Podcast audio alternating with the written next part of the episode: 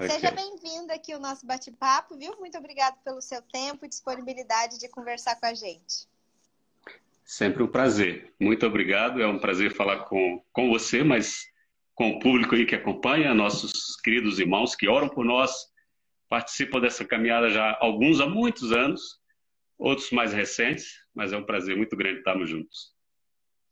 Ah, você falou boa noite, né? Aqui de fato é boa noite, é uma boa noite já bem avançado, né? Pois é, com esse fuso horário a gente vai organizando as nossas lives aqui para o pessoal de casa poder acompanhar e também que seja agradável aí para os missionários, com certeza. É, pastor, queria começar conversando um pouquinho com o senhor enquanto a Yolanda vai chegando. É, eu estava aqui falando já para o pessoal, apresentando rapidamente é, vocês, que vocês já estão aí no continente africano desde 96, né? E, e tem trabalhado agora na África do Sul como líder de base, como líder de base da África Austral e também à frente de um seminário em parceria. É, mas eu queria que vocês que o senhor apresentasse mais você, sua família, um pouquinho do seu ministério, né, para a gente ir com, começando essa conversa. Tá joia. É, Yolanda está chegando aqui. Está muito frio, aí tem que fazer um chá quentinho para aguentar a, deixar o fogo aceso aqui do lado para também melhorar, senão não, não vai. Então, a minha família, a, eu sou natural de Mairi, interior da Bahia, minha querida terra. A, pertenço ainda a esse presbitério nessa região, né? Fui ordenado ao Ministério da Palavra e do Sacramento, como dizemos, aí pelo presbitério de Campo Formoso, que depois desmembrou e hoje nós estamos do presbitério, uh, pertencemos ao presbitério uh, noroeste da Bahia. Então, minha família para toda aí, tenho apenas uma irmã que mora em Guarulhos, minha querida Nora, e os demais aí na região mesmo, bem pertinho, no estado da Bahia. Então, minhas origens, minhas raízes estão aí, e, e a, a, tanto a, do ponto de vista de família, como do ponto de vista de, de vida eclesiástica, né? É, então, depois fomos cedidos pelo presbitério para o trabalho missionário da PMT e fazemos isso em família. E aí sim a família, a família é família, né? A, nossa unidade familiar somos três filhos, eu e Yolanda, e desses dessa relação, nessa relação a gente tem andado uh, na obra missionária, né? Toda a vida envolvidos com, com o trabalho. Os filhos já nasceram nesse contexto, uh, ainda no contexto de trabalho pastoral, lá em Senhor do Bonfim, na Bahia, nossa querida igreja, queridas igrejas, né? Ali em, em Senhor do Bonfim, tanto a presbiteriana 1 de Maio, como a presbiteriana Lírio dos Vales. Uh, e ali desenvolvemos uh, nossos primeiros anos de ministério. Os filhos nasceram, cresceram, um pouquinho e dois anos o mais novo, aliás, antes de completar dois anos já saímos para obra missionária.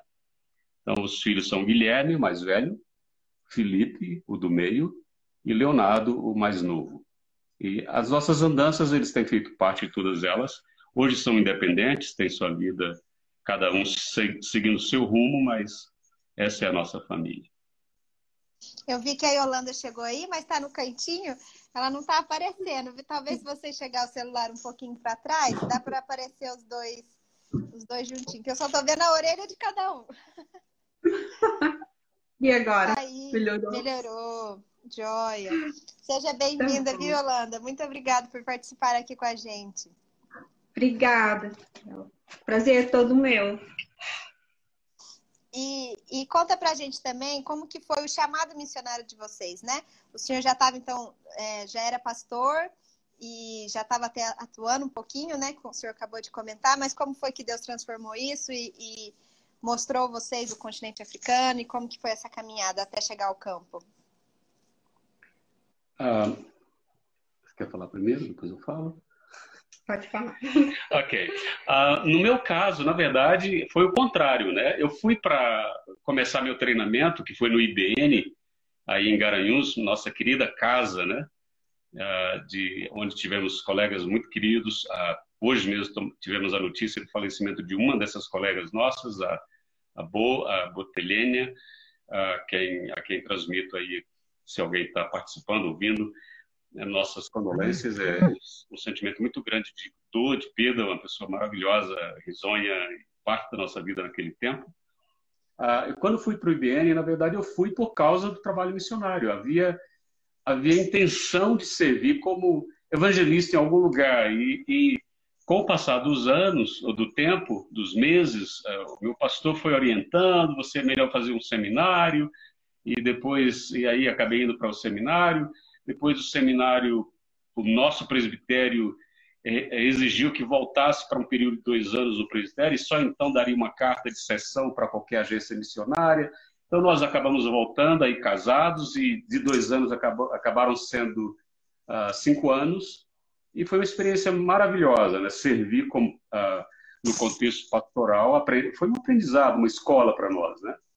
Então, mas esse anseio de servir na obra missionária sempre existiu desde a conversão. Né? Ah, eu, eu não sei exatamente o momento em que isso aconteceu, eu sentia que eu precisava dar a minha vida para servir na obra missionária dentro das minhas limitações. Né? E precisava então de treinamento, e treinamento veio como uh, na forma do IBN, depois um seminário teológico, depois outros treinamentos que vieram mais focados na questão de uh, missões propriamente dito. Mas foi nesse sentido. A África, desde o começo, eu sempre gostaria, é, queria ter ido servir em Angola. Isso nunca aconteceu. Deus faz essas coisas, né? Ah, ah, Angola foi, foi o, eu diria, o motivador para o trabalho na África, mas Yolanda teve outra experiência com o trabalho missionário e a gente ficou, um determinado momento, meio que, meio que dividido, né? Vamos para a África, vamos para e acabamos indo para a África, mas não Angola, como, como acabei de falar. E Yolanda quer contar também um pouquinho para a gente a sua história? Ah, sim, ah, eu também. É, uma das, das é, foi como já sei, né? Eu também fui para o IBN e, e, lá, assim, teve várias. Um, ah, tinha umas um, umas aulas especiais. E uma das aulas especiais foi sobre missões, que foi o, o reverendo Roberto Harvey. É da... é da missão Amém. É. Não, o EC, o EC, é. é Amém. Desculpa. Então, naquele tempo, e, e, realmente eu senti que Deus um, estava me chamando, mas eu não tinha um lugar, um local, assim, eu nunca tive essa, uh, essa coisa, né? Uh, onde o Senhor quisesse, então eu, eu gostaria de ir. E uma coisa que me impactou muito, eu li aquele livro Por essa cruz te matarei, que é ah, muito bom. Então foi assim bênção na minha vida e aulas e exemplos, porque nós tínhamos é, também é, professores lá, o nosso diretor era americano e outros professores vieram e também eram missionários já de longo tempo no Brasil. Os meus pais, quando eu nem era nascida, eles conheceram ah, na minha cidade, que eu sou de Jataí, Goiás. Né? Então, é, foram os missionários para lá, americanos, e esses missionários ajudaram muito meus pais. Meus pais moravam em uma fazenda uh, bem pobres mesmo, mas esses americanos deram uma uh, assim atenção muito especial para eles. E acabou que quando eu fui para o IBN, acabei escrevendo para essa uh, missionária, né, que eu nem conhecia ainda, meus irmãos mais velhos conheceram. E ela me ajudou, né, no tempo, no primeiro semestre, é, ela me ajudou e depois ela indicou outra pessoa. Então foi assim, né? Primeira, é, é, eu fui depois que terminou o IBN, eu trabalhei um ano na minha igreja, a igreja presbiteriana Betânia, o pastor Jorge foi pastor lá, e o Jarci. E aquela igreja tinha uma visão muito grande, missionária. E eu pude trabalhar um ano lá. E depois eu o meu tio trabalhava entre os chavantes e ele me fez um desafio se eu não queria ir para a tribo. E o meu coração ficou assim, bem acelerado mesmo.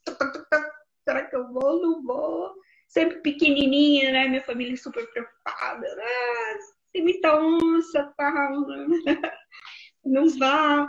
E me ofereceram muita coisa, mas no final eu acabei um, ah, falando não. É, eu senti mais que Deus estava me, me, direcionando. Eu pude ficar uh, nessa uh, tribo Chavantes.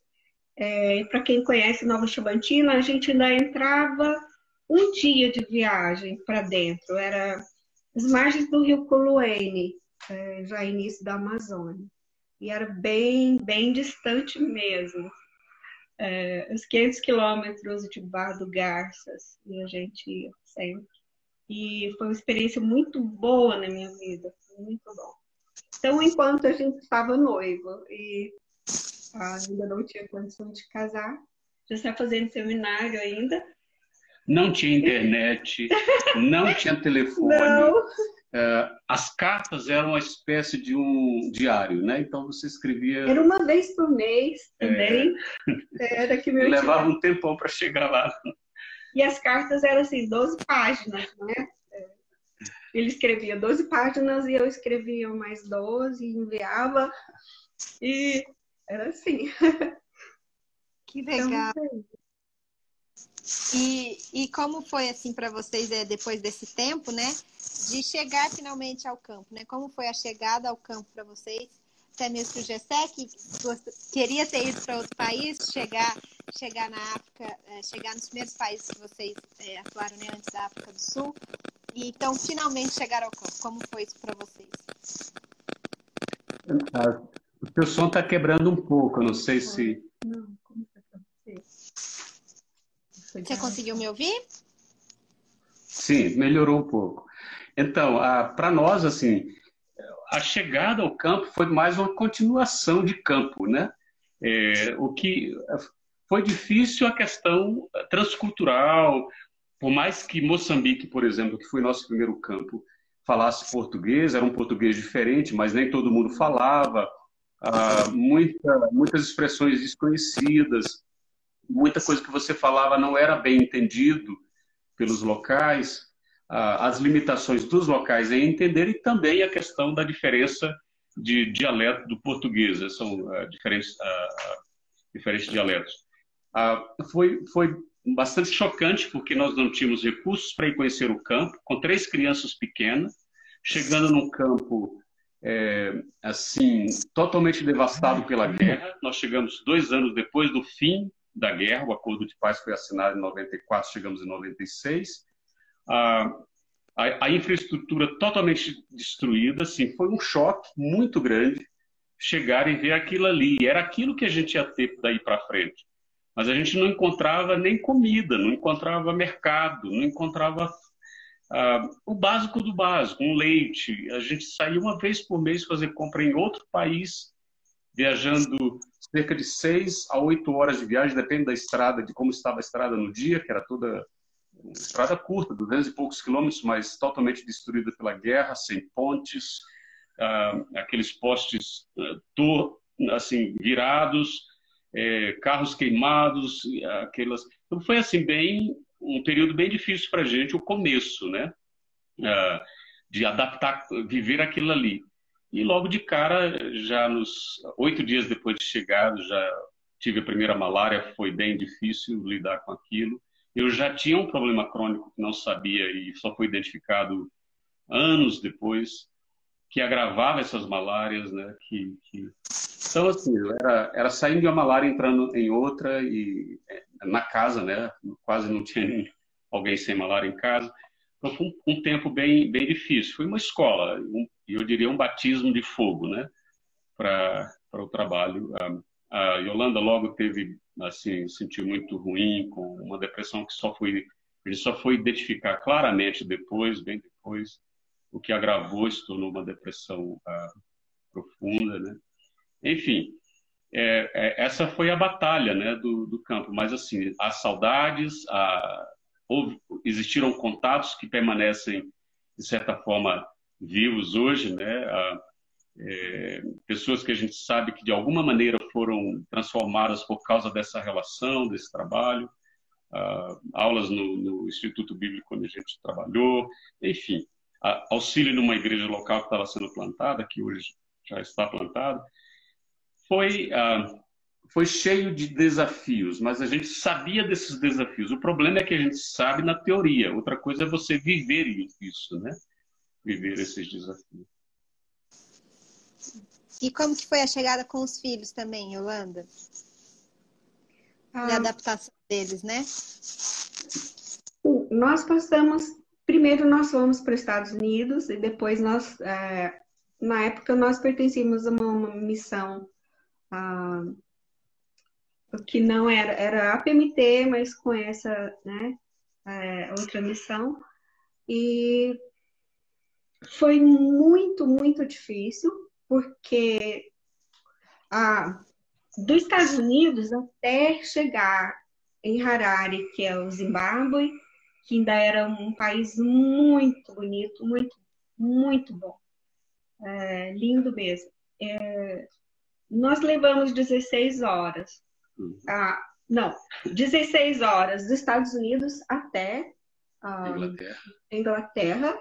Tivemos que esperar lá na Inglaterra sem, sem sair, né? É, acho que mais de uns 20 horas dentro do aeroporto, com as crianças pequenas. E depois nós embarcamos. Sem então, comida, sem É, dinheiro. sem comida, uhum, sem dinheiro. E eu lembro que eu, eu, tentei, uma das coisas que eu, eu detesto até hoje, que eu tentei tomar um, um suco de tomate no aeroporto. Que coisa horrível! Quase que deu um treco. e o Leonardo, ele tinha dois aninhos, né? Tinha só dois anos. E o mais novo. Então era muito difícil. Nós estávamos cheios de malas e levando encomenda para pessoas também lá em Moçambique. E eu lembro que ele chorava muito no corredor até chegar no avião. E, e quando chegamos então a Harare, ah, os missionários estavam esperando. E era assim.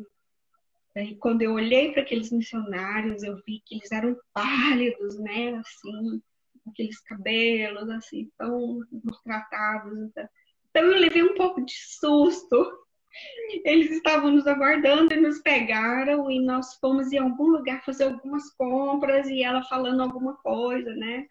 É, era é, rápido, era uma coisa rápida assim para tentar comprar e com três crianças pequenas você Porque precisava comprar. é, tinha que passar durante o dia. Não, nós não, não fomos ainda passar pelas é, mas fronteiras. Tinha que passar, só que não deu tempo. Não deu tempo e nós acabamos dormindo em Harare. Mutare. É, em Mutare, que é, já é quase fronteira com Moçambique. E foi assim, é como cair de paraquedas, né? Assim, você sair de uma né, primeira um, um, país de primeiro mundo, né? E cair num assim de terceiro, quarto, né? Depois da guerra. Tudo era muito, muito cinzento lá em Moçambique. As casas não tinham nenhuma pintura.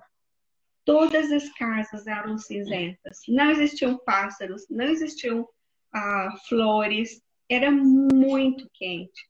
Então foi assim, um choque cultural muito, muito forte para mim. E, e, logo José ficou doente e foi um choque muito grande, porque ele, ele ficou com uma malária resistente e ele tomava os remédios e não resolvia. Ele ficou tão mal que ele teve convulsão, né?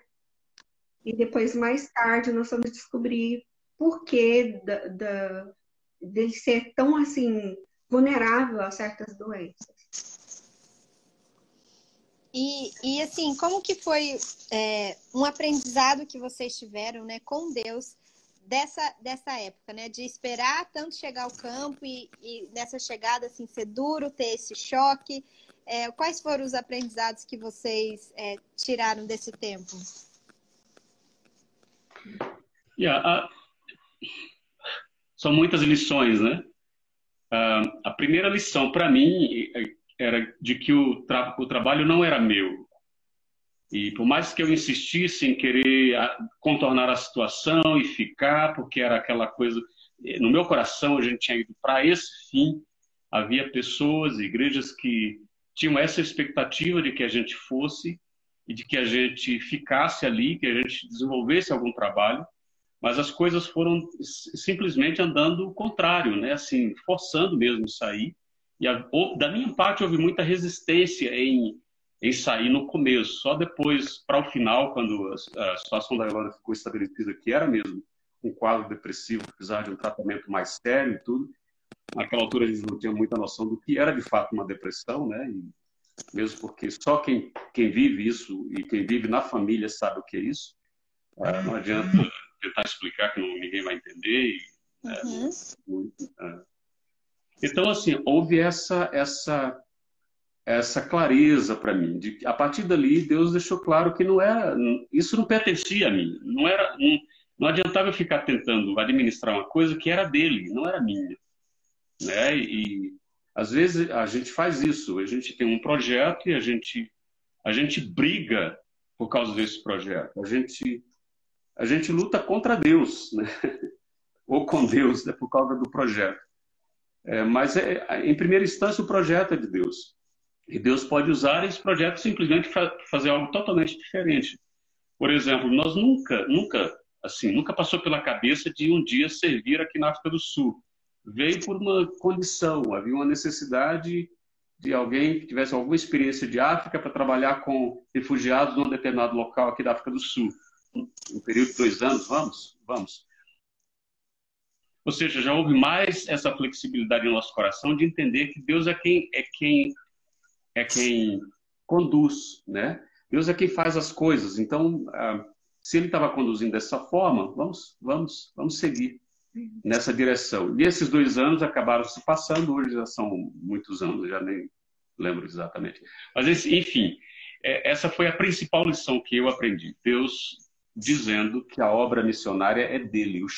A, a, a, a gente fala de Mission Day, a, missão de Deus, e é de fato isso, né?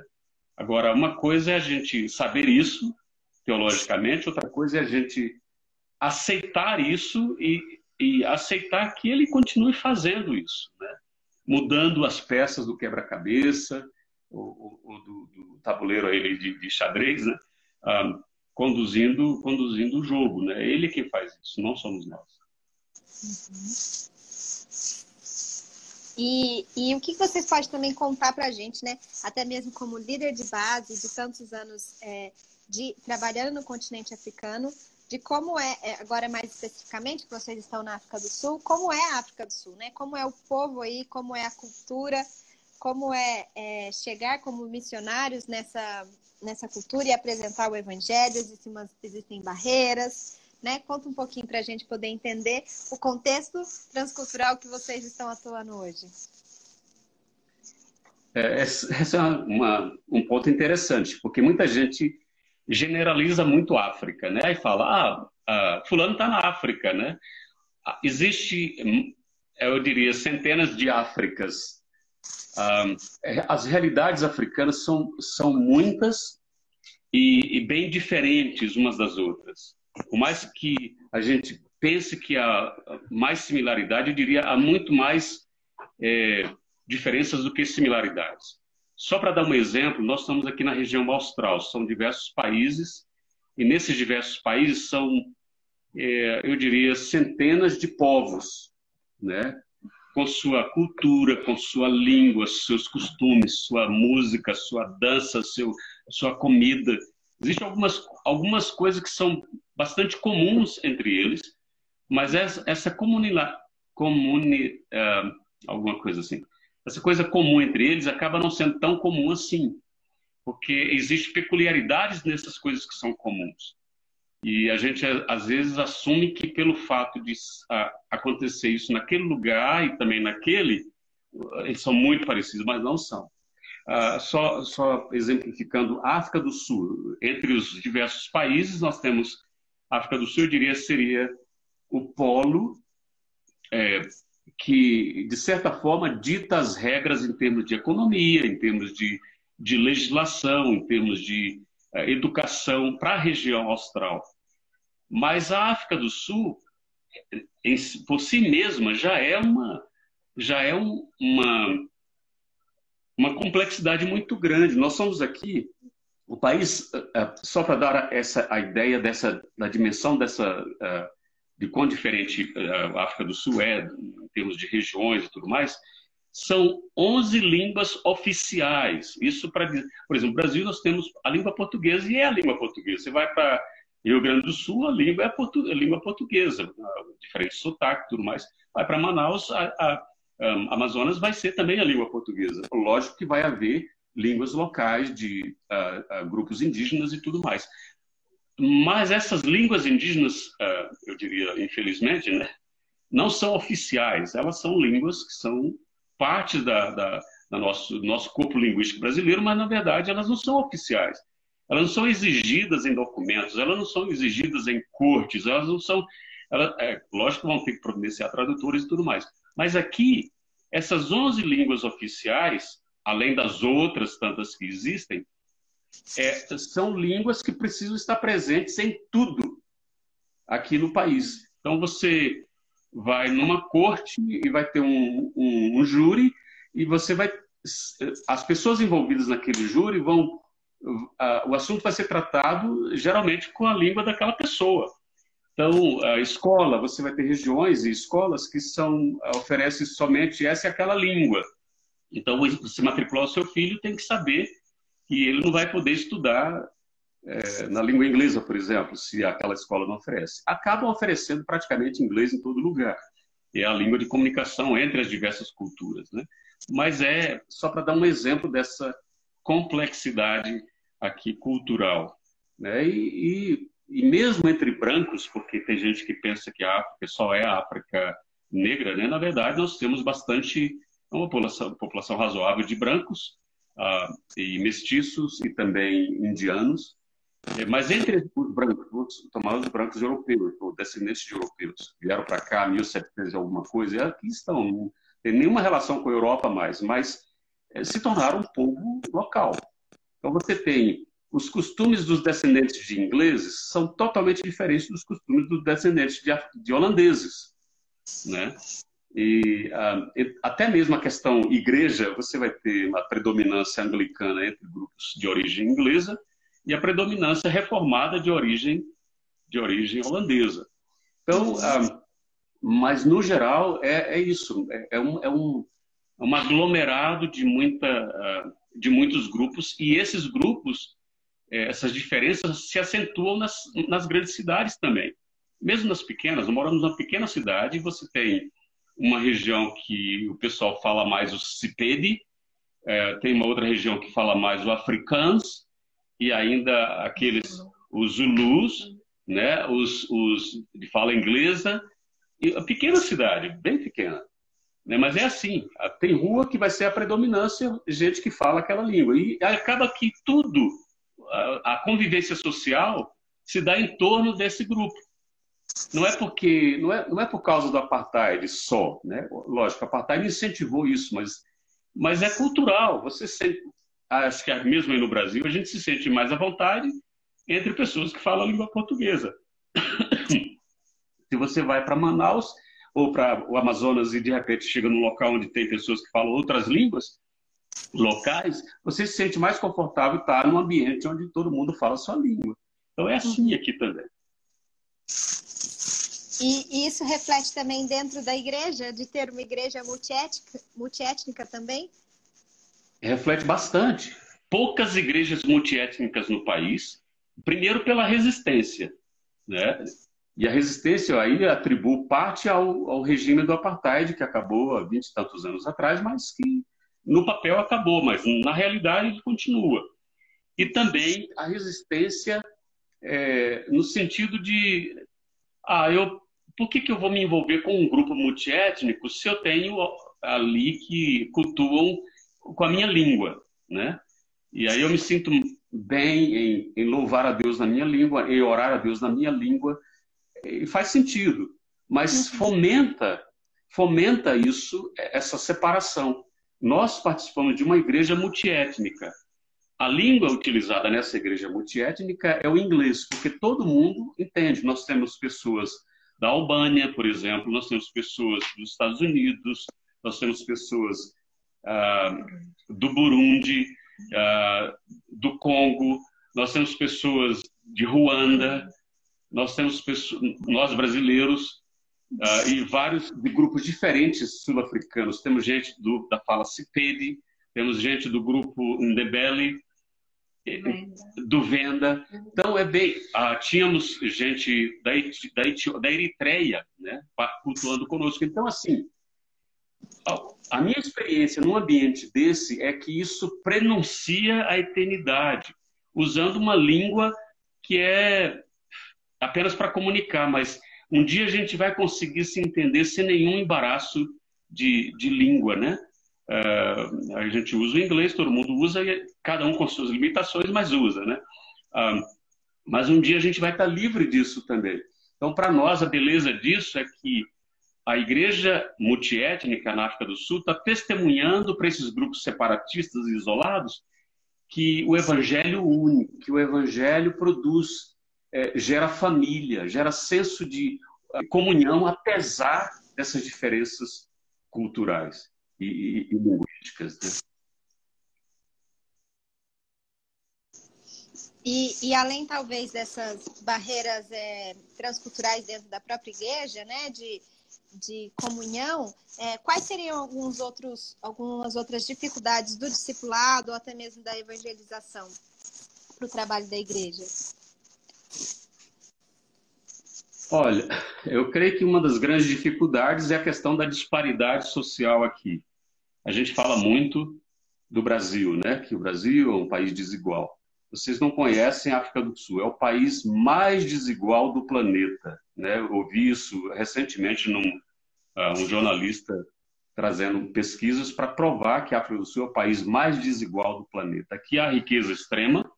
Só para dar um exemplo, nós moramos na beira a cerca de 200 e poucos metros, 300 metros talvez, da, do portão principal de, da maior mina de diamantes da África do Sul, que é a, a, a Cullinan, o nome da cidade, Chalé é o nome da, da coisa.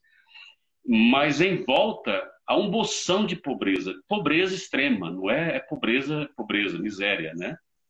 É, então você, ah, você vê os helicópteros voando praticamente todos os dias, chegando, descendo gente, indo embora, mas esse povo não tem contato com ninguém mais. É tudo gente daqui, é tudo sul-africano, entendeu? Aí você vai, você ah, ah, começa a apresentar o evangelho para, digamos, grupos ah, como esses que eu mencionei, de bolsões de pobreza, e eles, e eles têm uma certa resistência até em, porque pensa que você pertence àquele outro grupo que não quer distância, não quer incômodo, não quer e a outra dificuldade é você acessar esse outro grupo lá em cima, né? Digamos assim, que se acha que está lá em cima. Então, assim, há, há essa, essa barreira. Então, somente a convivência, e é por isso que, para mim, essa ideia de missões de curto prazo, é, ela é, ela é bonita, romântica, ela ajuda em muita, algumas coisas, mas para mim o evangelho é encarnado. Você vive no meio do povo. As pessoas precisam é, é, respirar isso, é, ter esse contato físico, né, até do toque, de alguém que veio na minha casa, sentou no meu tamborete aqui, né, orou comigo e, e, e comeu a papa que, que a gente tinha e foi embora depois, mas, é, é entendeu? É, isso é o isso a, a, a proclamação do evangelho precisa se dar nesse nível de relação e não no nível de, de megafone gritando nas ruas. É ótimo que a gente possa fazer isso, mas a gente precisa tornar o evangelho como parte da vivência. Uh, nós temos uma, uma, pessoa aqui, o Johnny, né, que vem de vez em quando ajudar aqui a cuidar das, da, das plantas e limpar, ajudar.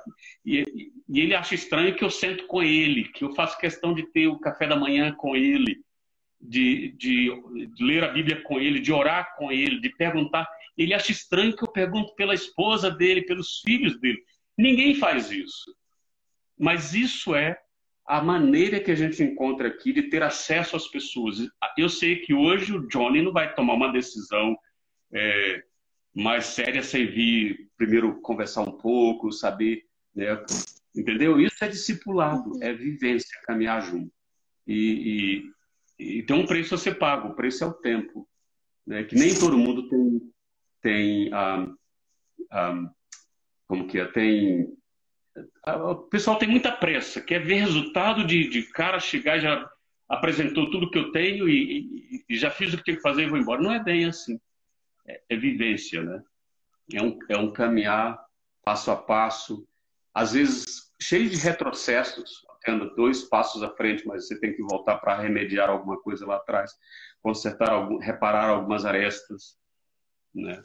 Acho que a Alana pode falar de uma outra experiência nossa com a Brigitte, com as crianças. Então, a... chega só um pouquinho mais para o lado que eu não estou te vendo. ok. Ainda está difícil, né, para ver. Isso. É, então, essas experiências que a gente tem de,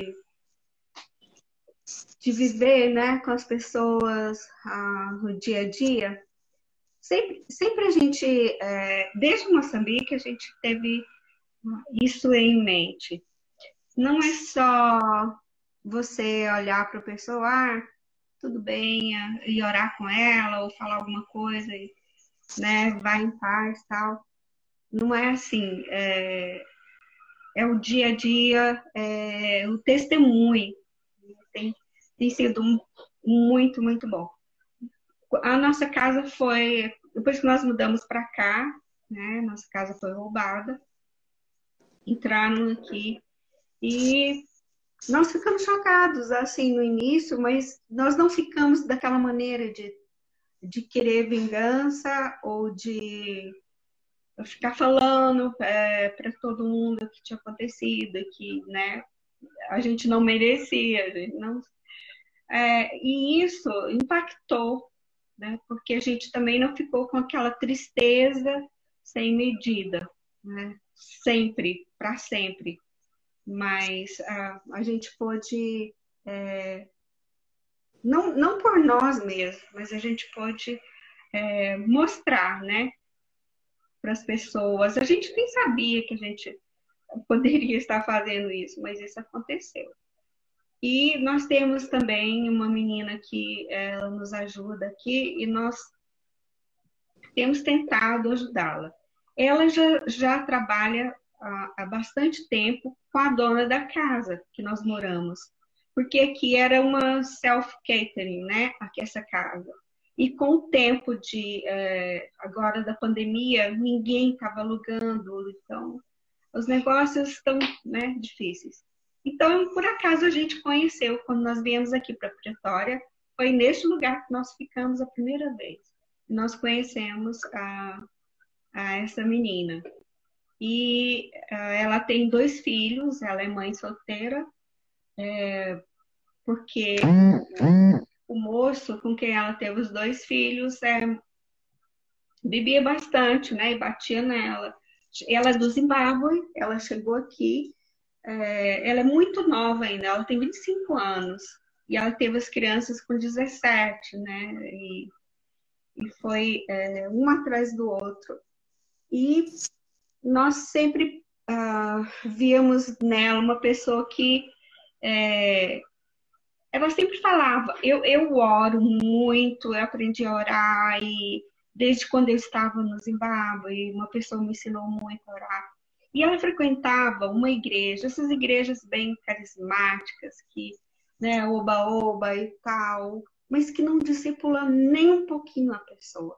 Então a gente vai convivendo e a gente vê essa necessidade de você estar constantemente com a pessoa. E ela também, nós sempre todas as que ela vem uma vez por, por semana. Também ela senta com a gente à mesa, nós fazemos devocional e lemos a Bíblia. E ela não sabe ler, né? Ela não sabe ler. E ela fica surpresa com o que a gente lê para ela da palavra. Porque nessas igrejas eles não fazem nada. Né? Eles só cantam, cantam e, e falam de milagres, mas eles não pregam a palavra eles não ensinam a palavra, eles não ensinam a pessoa a ser assim fiel ao Senhor, né? É nas mínimas coisas. E por acaso ela teve que ir ao Zimbábue agora para tentar trazer os registros de nascimento dos filhos, que é um menino e uma menina. e ela não tem. E aqui na África do Sul precisa dos registros, porque eles estudam e a escola está pedindo. Então, essas crianças vieram ficar é, com a dona da casa, né? E da guest house, que ela trabalha também. E, e nós trouxemos eles para ficar três dias com a gente aqui, né? E eles e no quase no último dia ou noite, a gente estava descobrindo que eles estavam pegando coisas, né? E são crianças mesmo. Eu acho que ele tem sete e ela seis, porque eles são bem próximos. E a gente dava o um máximo, assim, de, porque criança come muito, né? A gente sabe. E a gente tentava suprir, né? E tá frio e você sente fome mesmo. Então a gente é, café da manhã e depois frutas, né? Frutas assim poderiam é, saciar. E aí a gente foi descobrir o Guilherme, é, o nosso filho mais velho, ofereceu para eles uns chocolates pequenininhos. Aí o Guilherme deixa lá o chocolate, né? O pacote aberto e não. É sempre assim. E nós descobrimos que eles estavam pegando chocolate e um outro também eles pegaram. E ah, e sobre isso, né, sobre também o comportamento, a gente via que o tempo que a gente é, fica com eles não, é, não é, é suficiente. E como ela não sabe ler, ela não tem ensinado para eles realmente aquele né, temor de Deus, como é, é, é, servir ao Senhor, quem é Deus, quem é Jesus, quem é o Espírito Santo. Né? Então, as crianças precisam muito de aprender sobre isso. E nós tínhamos começado.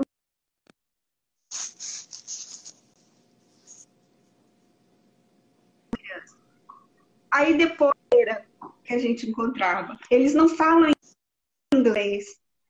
Então, eles falam dois é, dialetos que eles aprendem na escola. Então, a escola não ensina, nessa escola que eles estudam, não ensina inglês. Né? Então, a gente tinha que traduzir um pouquinho. Compramos Bíblias ilustradas e oferecemos para eles. Né? E a gente pensava que era assim, o comportamento era tipo assim diferente. E ele acabou achando um alicate aqui, né?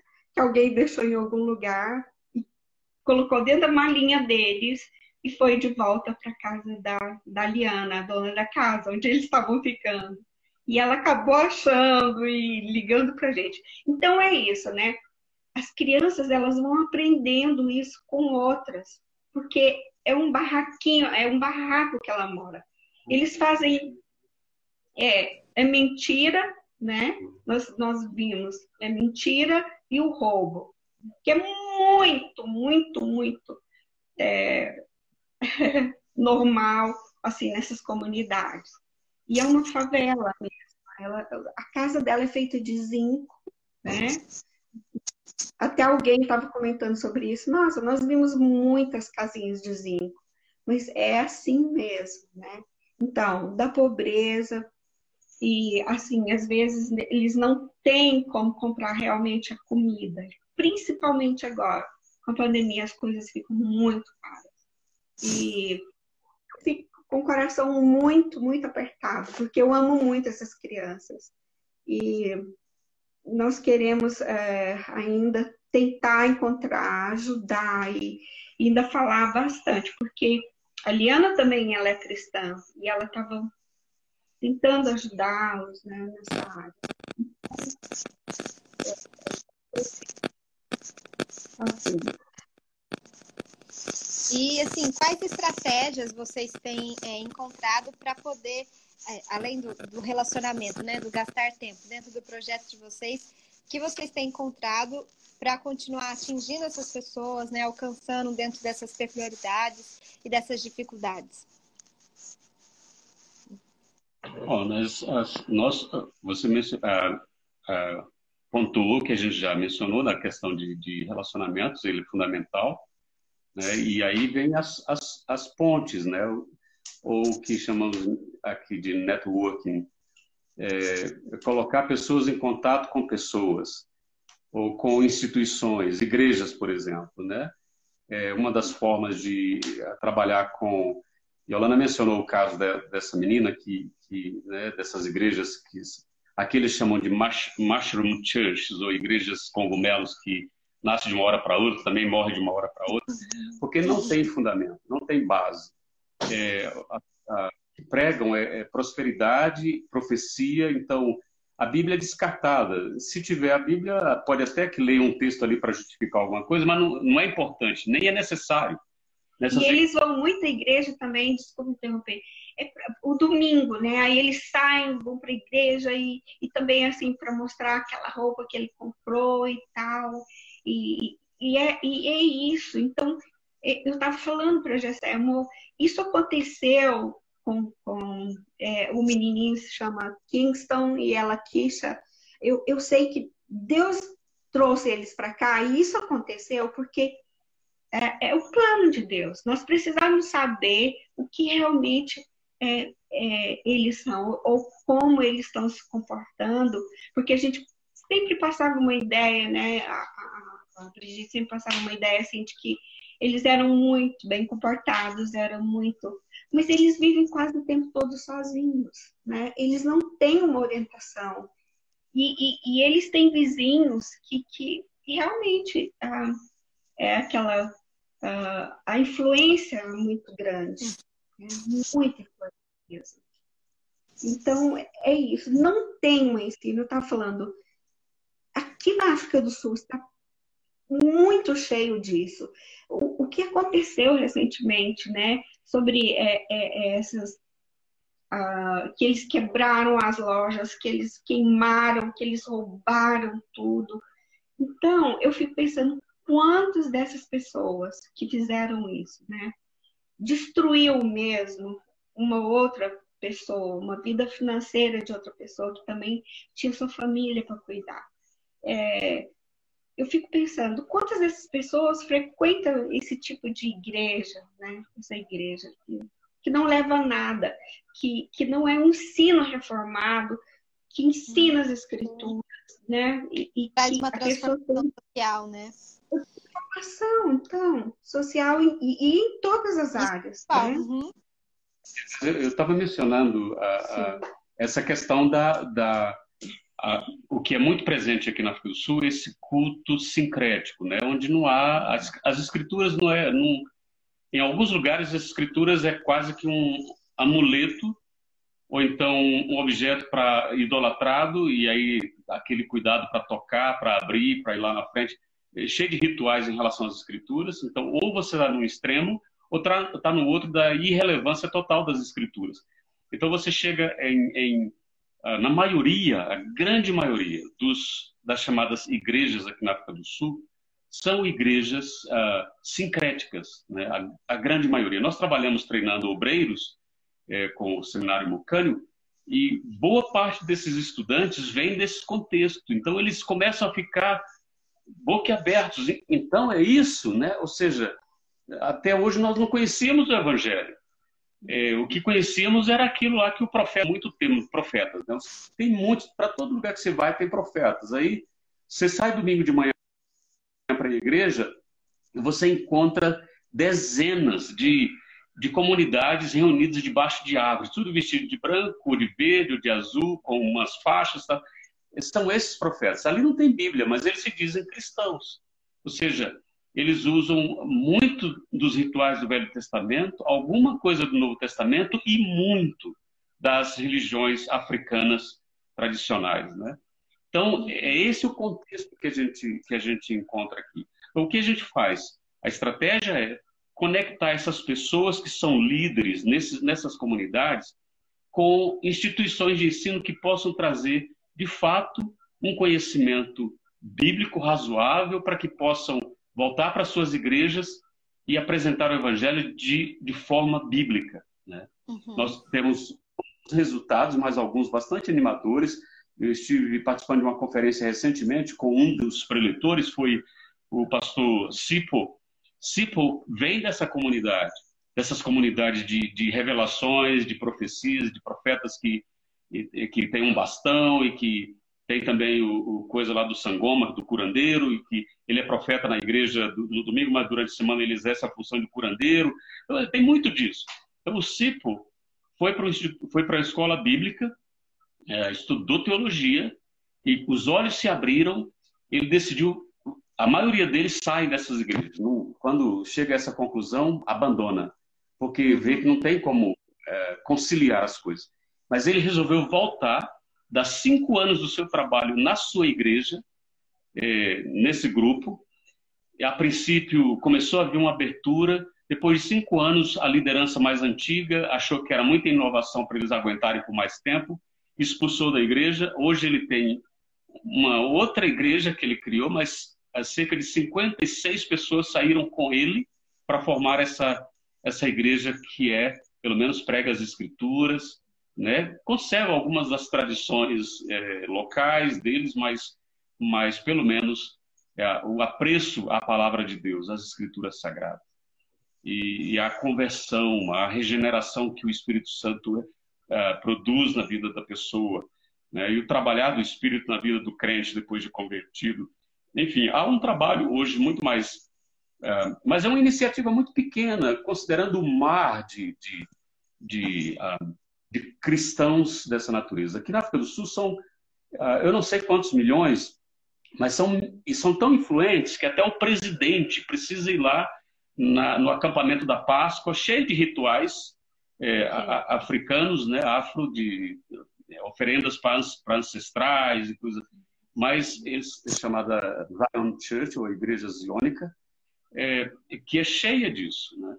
Então, é, assim, são milhares de igrejas espalhadas pelo país inteiro, desses grupos, que precisam ser, de alguma forma, alcançados. A gente, o trabalho do Mucano tem alcançado um pouquinho, mas precisa de muito, muito, muito mais que isso. Até oração, né? especialmente oração, para que é, o evangelho avance de uma forma mais é, contundente genuína na, na, vida dessas pessoas, especialmente desses grupos. Uhum. E o senhor já, já até citou né, um pouco do trabalho que, que vocês realizam também, né, em parceria com o Seminário Vulcano. E qual que é o, as outras funções, né, as outras atividades que vocês realizam como líderes de base, né? Quais são a, a função, como que vocês dão apoio e organizam também os outros missionários que estão aí na, nessa região da África Austral? Só, só comentando um pouco sobre o Mucânio, é, a minha participação no Mucânio é ínfima, é coisa muito pequena, né? tanto no nível acadêmico, porque eu não tenho esse lá, esse nível que alguém, muitas pessoas pensam, né? É, é, trabalho. É, nesse momento, nós estamos parados como CANI porque não tenho visto para trabalhar, estou sem visto. O governo até agora né, segurando isso com a gente. Sete meses. É, de aplicação, nada de, de resultado. Ah, mas o trabalho como cânio é mais para termos justificativa para ter esse visto, né? Uhum. Então, o cânio abre as portas para que a gente é, nos dá a carta e aí a gente presta algum serviço ao Mucânio ah, na área de treinamento de obreiros, obreiros leigos. Com relação a, a, a essa instituição, são hoje cinco é, campos espalhados pela África do Sul, é, em três províncias, quatro províncias diferentes, em Kwamfanga, onde eu, onde eu trabalho, que é em a província de Pumalanga, pertinho daqui. Uh, há outro, dois outro, outros campos, um em Johannesburgo, outro em Pretória um em Rustenburg e, outra, e outro em Durban. Mas, além desses, existem cerca de 80 centros de estudo à distância que usa mídia, usa uh, monitores, pastores de regiões distantes, em outros países, inclusive, Botsuana, uh, Zimbábue, Zâmbia, uh, Uganda, Malawi. Então, temos esses, esses outros trabalhos que são feitos também no ensino à distância. Que bênção! E, e, e, e, essa atinge toda essa, essa região, o treinamento de líderes, é isso? Eu não entendi a pergunta, cortou Acho aqui. que cortou um pouco. É, o, o trabalho do seminário, então, atinge todos esses países que o senhor citou, né, com treinamento de liderança. Exatamente. Acaba atingindo todos esses países e é, os cursos do Mucane são, são cursos é, é, reconhecidos pelo Ministério da Educação da África do Sul. Então, todo mundo desses países querem ter um diploma com uma certificação do Ministério da Educação sul-africana. Então, a procura é grande. Né? Hoje existe eu diria, eu não sei exatamente o número, mas a última, últimos dados que a gente ouviu, no total existem mais de 800 estudantes espalhados por diversos países. Então, assim, e, e o trabalho cresce muito, não há como, né, a, a, mais em países de língua inglesa, é claro. Agora, em relação ao trabalho da base da PMT, é um trabalho mais de acompanhamento, é uma base virtual, a gente usa o mínimo de recursos possíveis para deslocamentos, e agora com a pandemia nem, nem, nem é possível mesmo. É, o trabalho da base, então, visa é, oferecer um tipo de suporte a esses colegas que atuam em diferentes projetos aqui na região, e aí nós temos conversas é, constantes, né? É, qualquer picuinha que surge, a gente está ali sendo parte de possível solução, de orar juntos, de encorajar, de uh, aconselhar quando é a necessidade. Uh, mas é mais mesmo um tipo de, de uh, manter, manter a PMT próximo dos, dos campos, né? dos, uhum. dos desses diversos colegas, né? que, que fazem um trabalho maravilhoso pela vida de cada um deles, que o que fazem o que fazem. Além disso, nosso trabalho também é de, de criar é, é, é, novas oportunidades para a PMT, em lugares onde a gente não atua ainda. Então, por exemplo, é, de repente alguém nos contacta querendo é, ter o apoio da PMT. A gente vai investigar se isso procede, é, quem é que está por trás, e existe jogo político nisso aí, porque das igrejas e dos movimentos é, também existe, existe essas, esses jogos, né? Ah, por exemplo, temos um, um, um senhor de, ah, da Tanzânia que já há anos vem insistindo para a gente ir lá fazer uma visita, para conhecer a necessidade, pedindo que a PMT se envolva em projetos que eles têm lá, que gostaria de ter participação da PMT. Da mesma forma, o Malawi, a gente, eu estive lá no Malawi fazendo uma visita, conversando com lideranças, e aí um convite aberto para que obreiros da Igreja Presbiteriana possam ajudar ali no Malawi. Enfim, esse é o nosso papel de fazer esse meio de campo, criar, uh, descobrir as, uh, os caminhos e, e desculpa, fazer as pontes entre o campo, os potenciais campos e a PMT, os obreiros da PMT que futuramente se candidatam para essas regiões. Foi assim, por exemplo, com o nosso querido casal que agora está em no Zimbábue. É a primeira família que temos lá, o primeiro casal, né, os, os nossos irmãos atuando ali, o Maurício e a Ana. E, e, e, através deles a gente espera que outras portas se abram lá dentro para que outras pessoas também se envolvam, façam parte desse projeto. A mesma coisa em Pumalanga recentemente, em White River, com família Bantin, e assim por diante. Então, esse é o seu trabalho é, da base.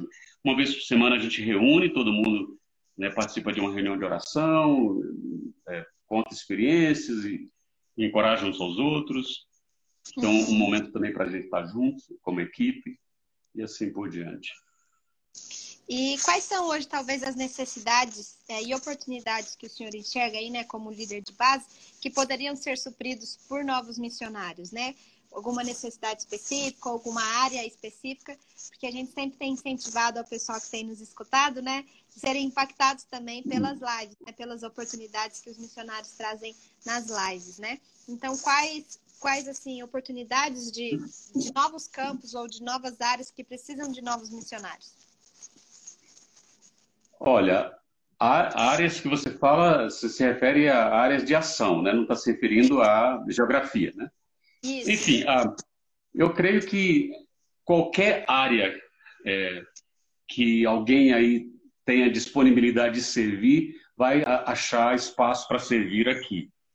É, no contexto de África Austral, não diria que as mesmas necessidades existem nos mesmos países, porque eu já falei dessas, dessas diferenças entre os países. A área mais importante em toda a região é treinamento teológico, né? formar liderança local. Isso é, isso é, é escancarado, né? Mas é, outras áreas, área de educação é, básica também, área de saúde, todas essas áreas podem ser incorporadas à ação missionária, né? e aliás, devem ser incorporadas, porque o objetivo final é a glória de Deus através daquilo que, que cada um exerce, né? Deus não vai chamar um enfermeiro e dizer para ele, eu não quero você como enfermeiro. Ele pode fazer isso, mas assim, você só me serve se for dessa outra forma. Vai fazer medicina para me servir velho. Não é, não é bem assim. Então, Deus, Deus vai usar cada um como com aquilo que você tem. Né? Deus usa a nós aqui na nossa insignificância, Deus usa qualquer um. Né? Deus vai, vai achar o campo ideal, o, local específico, né? É, talvez a maioria dos nossos uh, candidatos não tem, não tem. Para onde é que eu vou? Não sei. E isso vai e, a, e, até aqueles que sabem depois descobrem que não era bem aquilo, né? Como foi o meu caso. Né? Achava que eu sabia que ia para Angola, nunca fui. Enfim, fui lá dar umas aulas, mas não, não quer dizer que que o ministério foi ali. Então, uh, eu diria qualquer área de ação serve nesse contexto que a gente está. Mais importante nesse momento, gente que tem esse coração de discipular, de, de, de viver com as pessoas, de interagir e usar o evangelho como interagir com, como a, a, sua roupagem é o, é o evangelho, não é, não é, não pensa em formar alguém para ser um bom comunicador, pra, é bom, mas não é, não é só isso, é muito mais que isso. É, é encarnar o evangelho, é vestir o evangelho, e viver o evangelho no meio das pessoas. E aí as oportunidades e o que fazer vai surgindo, né? É, é, muitas vezes as pessoas vêm com uma certa formação, com uma certa, um certo direcionamento, e depois que chega percebe, ah, mas né, não é bem isso, né? E Deus vai mudando as coisas e vai e vai ah, usando essa pessoa da mesma forma em outras áreas até para proclamar o evangelho. Então eu diria qualquer área de ação é, é, serve como ferramenta para o trabalho missionário nesse contexto aqui, nesse contexto aqui de África. Claro que se tivermos um monte de gente querendo servir como é, a, a, a professores de, de, né, de escolas bíblicas e ou abrir escolas bíblicas onde não onde não existem, né, será bem-vindo, tanto no país de língua portuguesa, inglesa, francês, uh, para a região. E, e, que recado assim vocês dariam como missionários experientes e também como líder de base para novos missionários que, que pretendem ir ou estão chegando ou vocacionados que desejam ir trabalhar no continente africano ou especificamente na África do Sul? Você tem algum recado? Bem, eu uh, nós já tivemos algumas experiências, tanto é, quando a gente estava em Cape Town, né, que a gente recebia vários missionários também para estudar inglês. Uh, agora está um pouco né, parado por causa da pandemia também e quase tudo é, tem sido muito difícil. É, esses quase dois anos, né, é, tem sido bastante difícil. Mas uh, às vezes as pessoas, por mais que você se sinta preparado, você não está preparado. você vai chegar no campo, você vai encontrar muitos desafios, mas muitos desafios. Eu não quero estar uh, desestimulando ninguém, né? Mas, uh, assim, no, no nosso início também, foi muito muito difícil né, para a gente, em termos de doenças, crianças pequenas, né? Foi muita, muita coisa que, que nós passamos e que talvez nós não, é, eu talvez não esperasse que eu fosse ter uma depressão tão, tão feroz, tão, tão triste de pesar 36 quilos, né, no tempo que nós estávamos em Moçambique e de é, estar totalmente vulnerável e uh, bastante é, triste com três crianças pequenas para cuidar. Então, uh, hoje em dia, uh, os missionários que chegam no campo, eles precisam saber disso, vão encontrar dificuldades, né? Talvez encontrem uma dificuldade grande, mas vai encontrar uma dificuldade maior ainda. Depois. São desafios do dia a dia. Não tem jeito, você está vindo para uma outra cultura. Outra cultura. Ah, então, é, são muitos desafios. Talvez assim, tipo, o Maurício e a Ana, né? A Ana, ela está, eles estão agora numa na cultura Ndembele, que a mulher não é tão valorizada, né? É, é muito difícil mesmo. E ela tem enfrentado vários desafios ali. É, mas, assim, é, eu gostaria de dizer, se você encontra esses desafios, né? Não, não fica retrocedendo, né? Ou, ou sempre a reclamar, ah, mas né, isso não era assim para ser assim, assado. A gente não pode prever nada. Deus tem controle de tudo que está acontecendo na nossa vida, né? Ou que vai acontecer. Ele já sabia de todas as coisas que iriam acontecer quando você chega no campo missionário. A experiência não é fácil, é difícil, né? Porque você sai da sua cultura e às vezes você quer comparar. Ah, mas né, no Brasil é assim, assim, nós fazemos isso, tal, não é assim. Nós a gente sai da nossa cultura e vai para outra, não é para ensinar, né? Muitas vezes a gente quer ensinar, mas a gente tem que aprender primeiro. A gente tem que se submeter à, à cultura uh, que a gente tá, que a gente chegou e está é, vivendo, né, vivenciando. E não é fácil. As pessoas olham muitas vezes para gente e, e pensam, né? Ah, mas ele deveria ser bem mais forte, né? Bem mais forte. E então, a, essa coisa de estar reclamando, de estar. É, não é fácil mesmo, mas é preciso ter a perseverança né? Porque Deus sabe de todas as coisas, Ele está no controle, né?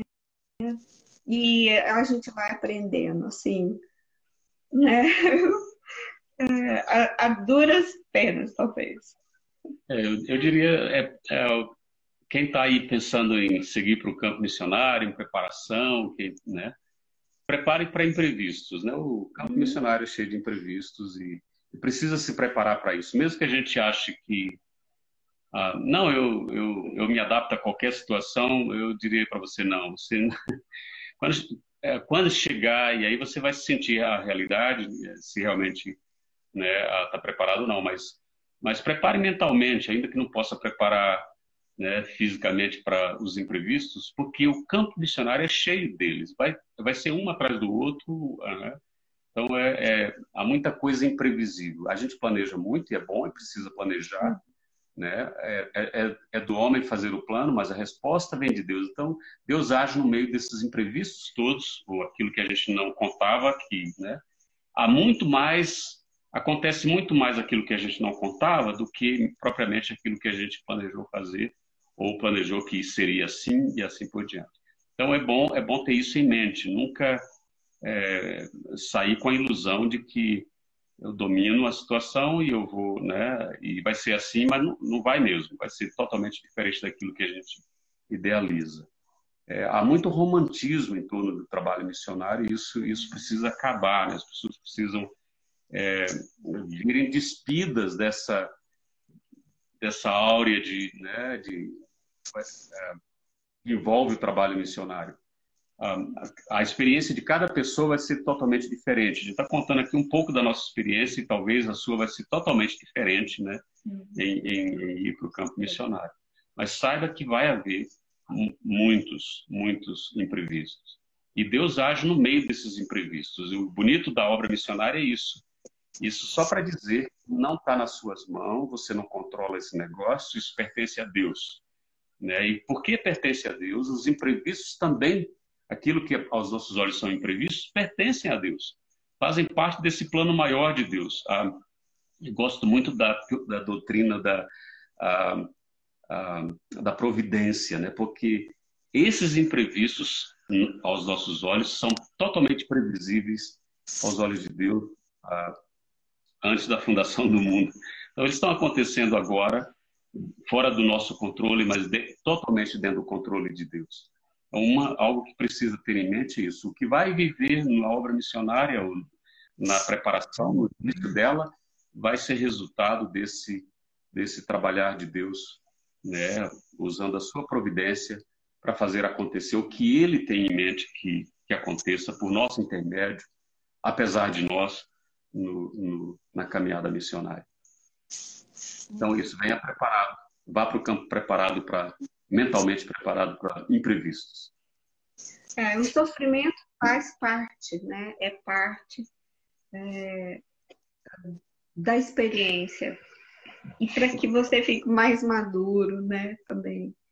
É, eu olho para trás hoje e vejo como, né? Eu posso enfrentar muito, muito, muito melhor todas as, as dificuldades que podem surgir agora. Ainda não é fácil, mas a, a gente vai vendo assim, maturidade né, desses quase 30 anos que a gente está no campo, né? Nós, nós temos é, vivido muitas, muitas lutas mesmo, principalmente na área de saúde. E, mas nós podemos dizer que passa, né? Só, só para explicar, a gente não contava com nenhuma dessas Todas elas foram e, e assim, educação também dos filhos, né? A, a, gente, às vezes, quando eles iam crescendo, a gente pensava, meu pai, como nós vamos fazer, né? Como que vai ser? Como que nós vamos pagar uma escola ou uma universidade? Hoje todos os três, né? Fizeram universidade e foi aqui. E, e nós tivemos o privilégio de ah, nessa semana passada, ter ah, a, a, colação de grau do Léo, mas não foi é, presencial, né? É, foi muito bonito e nós podemos nos alegrar, emocionar muito mesmo de saber o amor de Deus pelo Leonardo e o esforço dele, né? Por todos os três, né? Por todos os três. Mas o Léo quis continuar um pouco mais. E ele terminou o doutorado dele. E isso ainda foi o ano passado, né? Que ele já tinha terminado. Mas por causa da pandemia não pôde haver né, esse, essa formatura que eu falei para ele, meu filho, mas isso você merecia ter uma coisa presencial, né? Uma coisa. Ele falou, mãe, não tem problema eu já sei que eu, eu me formei, que eu estudei. E agora ele está num pós-doutorado e a gente nem pensava. Como que a gente podia pensar no Léo com dois anos, né? Falando nele que era o menor. E agora ele está com 27, né? Fez 28. Fez 28. E e tendo tantas oportunidades, e sendo estrangeiro, ele ganhou bolsa desde o mestrado, e agora ganhou uma também por pós-doutorado, e outra bolsa para estar três meses na Holanda, né, estudando uh, numa universidade lá, e ele vai agora. Então, é assim, né? A gente passa por muitas situações, mas diante dessa situação, tem muitas vitórias. Né? Muitas. É, preciso deixar bem claro que, que as, os imprevistos, as lutas, os sofrimentos estão todos é, protegidos por essa mão graciosa de Deus que nos leva a atravessar e, e, e a, a, a, cumprir os propósitos dele. Às vezes vai ser totalmente diferente do que a gente imaginou lá atrás, mas olha para trás e vê quanta coisa Deus fez porque ele queria fazer assim. Então, isso é, a, e a beleza da obra missionária está exatamente nisso. Sim, com certeza. E, e, é muito interessante vocês também falarem todas essas coisas, né? Para a igreja se ater também, né? Para a saúde, saúde física e saúde emocional do missionário também, né? E cuidar dele de uma forma integral, não achar que o missionário é um super-herói que está ali no campo, né? E que faz tudo e, e, e é, aguenta tudo, né? Mas também olhar, ser mais sensível para essas necessidades, né? De acompanhá-lo, de saber como tá, de perguntar como tá, né? Porque às vezes o missionário sofre sozinho no campo. Talvez muitos não, não souberam de todas essas questões que vocês passaram, né?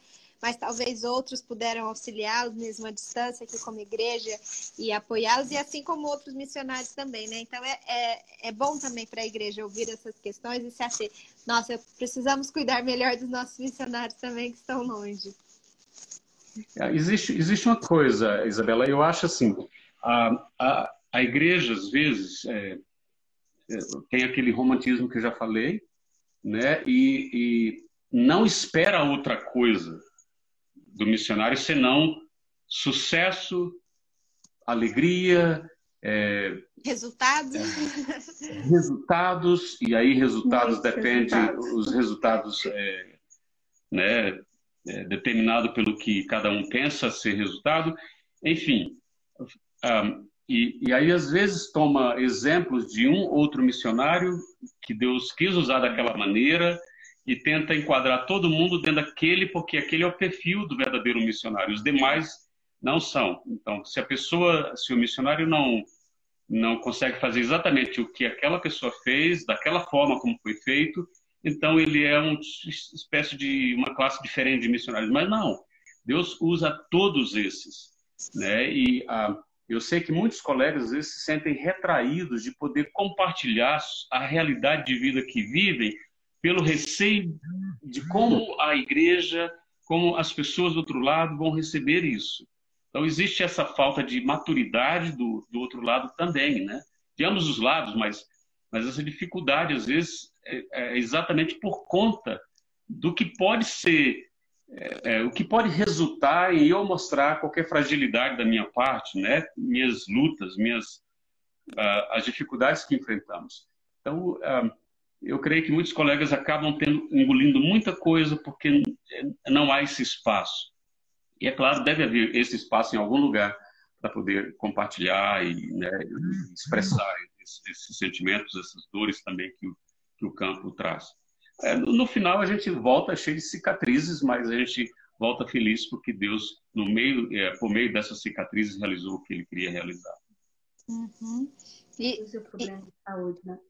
E Gessé também tem um problema de saúde, né? Sério, que talvez é, muitas pessoas também não saibam, mas pode falar. É, E foi a razão de, de ele ter tantas malárias e as dificuldades que a gente não poderia mais retornar a um campo que não tivesse ajuda, né? Uhum. Muito médica. É, é uma situação antiga, né, que, é, que vem se tornando cada dia mais. É, eu preciso ter muito cuidado. Essa é uma, um problema renal, né, uma nefropatia, que me faz perder os sais, então, especialmente o potássio e o magnésio. O, corpo naturalmente expele isso como se fosse rejeito, né? Então, tenho que tomar muito remédio todos os dias. Uma, aí os vinte e tantos comprimidos diários para poder manter o corpo funcionando. De potássio, né? É só da, no não potássio. Retém, não retém. Então, é, é, mas isso não impede da gente ser limita você enquanto, né? Mas ainda assim, é, o vaso frágil quebrado, Deus continua dizendo não, é, eu quero mostrar a minha glória através da fraqueza, né? Então Deus usa é, essa é uma das razões que Paulo vai dizer que Deus usa os fracos para né, levar os outros à loucura, porque né, mostrar que o poder vem de Deus, não vem do homem. E, e como fruto também disso, né, de, da igreja que é abençoá-los e cuidar de vocês também. Uma das partes que a gente uhum. usa aqui da nossa live é de, de vocês compartilharem pedidos de oração para a gente, como igreja, poder orar por vocês, né? Tanto os que vão, estão ouvindo aqui, que estão ao vivo agora, os que vão ouvir depois essa, essa live, poder orar especificamente por vocês, pelo que vocês têm passado, pelo projeto, não orar assim muito geral, né? Que às vezes a gente ora por missões e não sabe pelo que orar. Então, esse é o momento assim de nós, como igreja aqui, abençoar vocês em oração. Então, se vocês puderem compartilhar alguns pedidos de oração, que quem vai ouvir essa live depois vai poder orar especificamente por vocês. Tá, eu anotei aqui, eu não vou lembrar todos os. os eu tenho cinco pontos aqui para compartilhar. Uhum. Deixa eu só. Tentar. Dá só um minutinho aí. Claro, a gente vai deixar salvo aqui depois é, essa live e os pedidos de oração de vocês nas nossas redes sociais. Para quem quiser conhecer e, e, mais o projeto de vocês, orar, vai poder acessar aqui nas redes sociais os pedidos e os contatos de vocês também. Uhum. Yeah, são três, são Obrigada, cinco pontos principais aqui. O primeiro é família, é, e aí nossa família, mas também a minha família particularmente no Brasil é, muitos de vocês já sabem, minha mãe faleceu semana passada, dia 17, dia 18 para 17, 17 para 18. Ah, e assim, já estava bem frágil, 84 anos e é, muita, muito sofrimento, muita luta. Deus, Deus a, a promoveu. Ah, sabemos que está namorada eterna com o Senhor agora. Mas assim, mexe muito conosco e o fato de estar aqui preso, digamos, é, teoricamente presos, né, não podendo sair, é, dá uma sensação um pouco mais difícil para suportar isso. Então, orar por nós, por nossa família, orar pelos nossos vistos, a razão porque a gente não pode deixar o país ainda, porque os vistos venceram durante a pandemia, o serviço de imigração não emitiu até agora um novo visto, a gente tem que aguardar até que eles definam isso, e orar pelos nossos três filhos. Esse é o terceiro motivo de oração. O, o Leonardo, o Guilherme, mais velho, ele trabalha aqui comigo no, no, no Mucânio, ele trabalha mais do que, muito mais que eu no Mucânio, na área dele, é, na área de TI. Uh, o Felipe, também o seu trabalho, o Felipe é da área artística, desenha, faz desenhos animados, trabalha para uma companhia na África do Sul que produz filmes para diversos lugares ah, para que Deus use até a criatividade dele para a glória dele, né? Ah, e pelos estudos do Léo, nosso filho mais novo, o Yolanda mencionou, está indo para a Holanda para um período de, de, pesquisas lá também, na área de hematologia, que é a área dele. Também orar pelos os diversos projetos da PMT na nossa região austral. Né? São ah, ah, projetos na África do Sul, Zimbábue, Moçambique, Angola, que agora está Estamos sem missionários na Angola, em Angola, então orem por esses projetos e pelos nossos colegas que atuam nesses projetos, porque todos eles estão vulneráveis aí ao, ao, ao vírus, né? Ah, o Brasil reclama muito da vacina, falta de vacina. Aqui não existe. Né? Essa região aqui, é, pela graça de Deus, semana passada nós na faixa dos 59 anos conseguimos vacinar, mas assim muito lento esse processo. E nos países Primeira vizinhos, dose, né? É, nos países vizinhos a situação ainda é pior, né? E orar pela instabilidade sociopolítica aqui da África do Sul. É, vocês acompanharam os noticiários aí, a coisa foi muito difícil. Ainda há, ainda há repercussões disso. É, cerca de uh, 200 shoppings, uh, centers, coisas enormes foram destruídos praticamente. Mais de 800 lojas depredadas, saqueadas, é, depósito de, de fábricas, de, uh, depósito de carros, tudo. Então, assim, muita, muito vandalismo, muita destruição e, e saques. E ainda há muito o que se fazer por parte do governo para tentar conter que isso venha um, aflorar mais adiante. Há promessas aí nos próximos, nas próximas semanas de que vão retomar esses esses ataques. Então, o governo e, e as autoridades estão em alta alerta para que uh, a, a, população esteja protegida contra esses marginais. Então, é isso. Uh, basicamente, esses são os motivos que eu gostaria que vocês estivessem orando esses dias por nós. Obrigada. É, pastor, pastor Gessé e Yolanda, muito obrigada pelo tempo de vocês aqui. Sei que já está avançando no horário aí de vocês também aí à noite. Então, nós agradecemos pelo tempo de vocês, por compartilhar o ministério, a vida de vocês aqui. Tenho certeza que foi muito impactante para todo mundo que está ouvindo. Então, que Deus continue abençoando vocês, sustentando aí e trazendo respostas positivas às orações de vocês também. Muito obrigada, viu? Nós é que agradecemos. Agradecemos a todo mundo aí participando, né? Dando, uh, ouvindo, dando suas, fazendo talvez suas perguntas. Se quiserem, tiver coisa bem pessoal, quiserem entrar em contato, a gente está às ordens também para, na, na medida do possível, responder a cada um. Deus abençoe a todos vocês. E muito obrigado, Isabela. Um beijo, obrigada, Isabela. Obrigada por todos que assistiram. Muito obrigada a todo mundo que está aqui assistindo. Se você é, é, quer conhecer mais da Vida e Ministério, o projeto que, ele, o pastor Gessé e Holanda tem realizado na África do Sul, na liderança, no, no seminário, que vocês é, possam entrar em contato com eles. A gente vai deixar salvo aqui, como eu falei, nas redes sociais, o contato deles para vocês conhecerem mais, quem sabe ser parceiros dele também, levar o ministério deles até a sua igreja. Tenho certeza que vai ser muito edificante. Muito obrigada a todo mundo, uma boa noite. Boa noite. Tchau.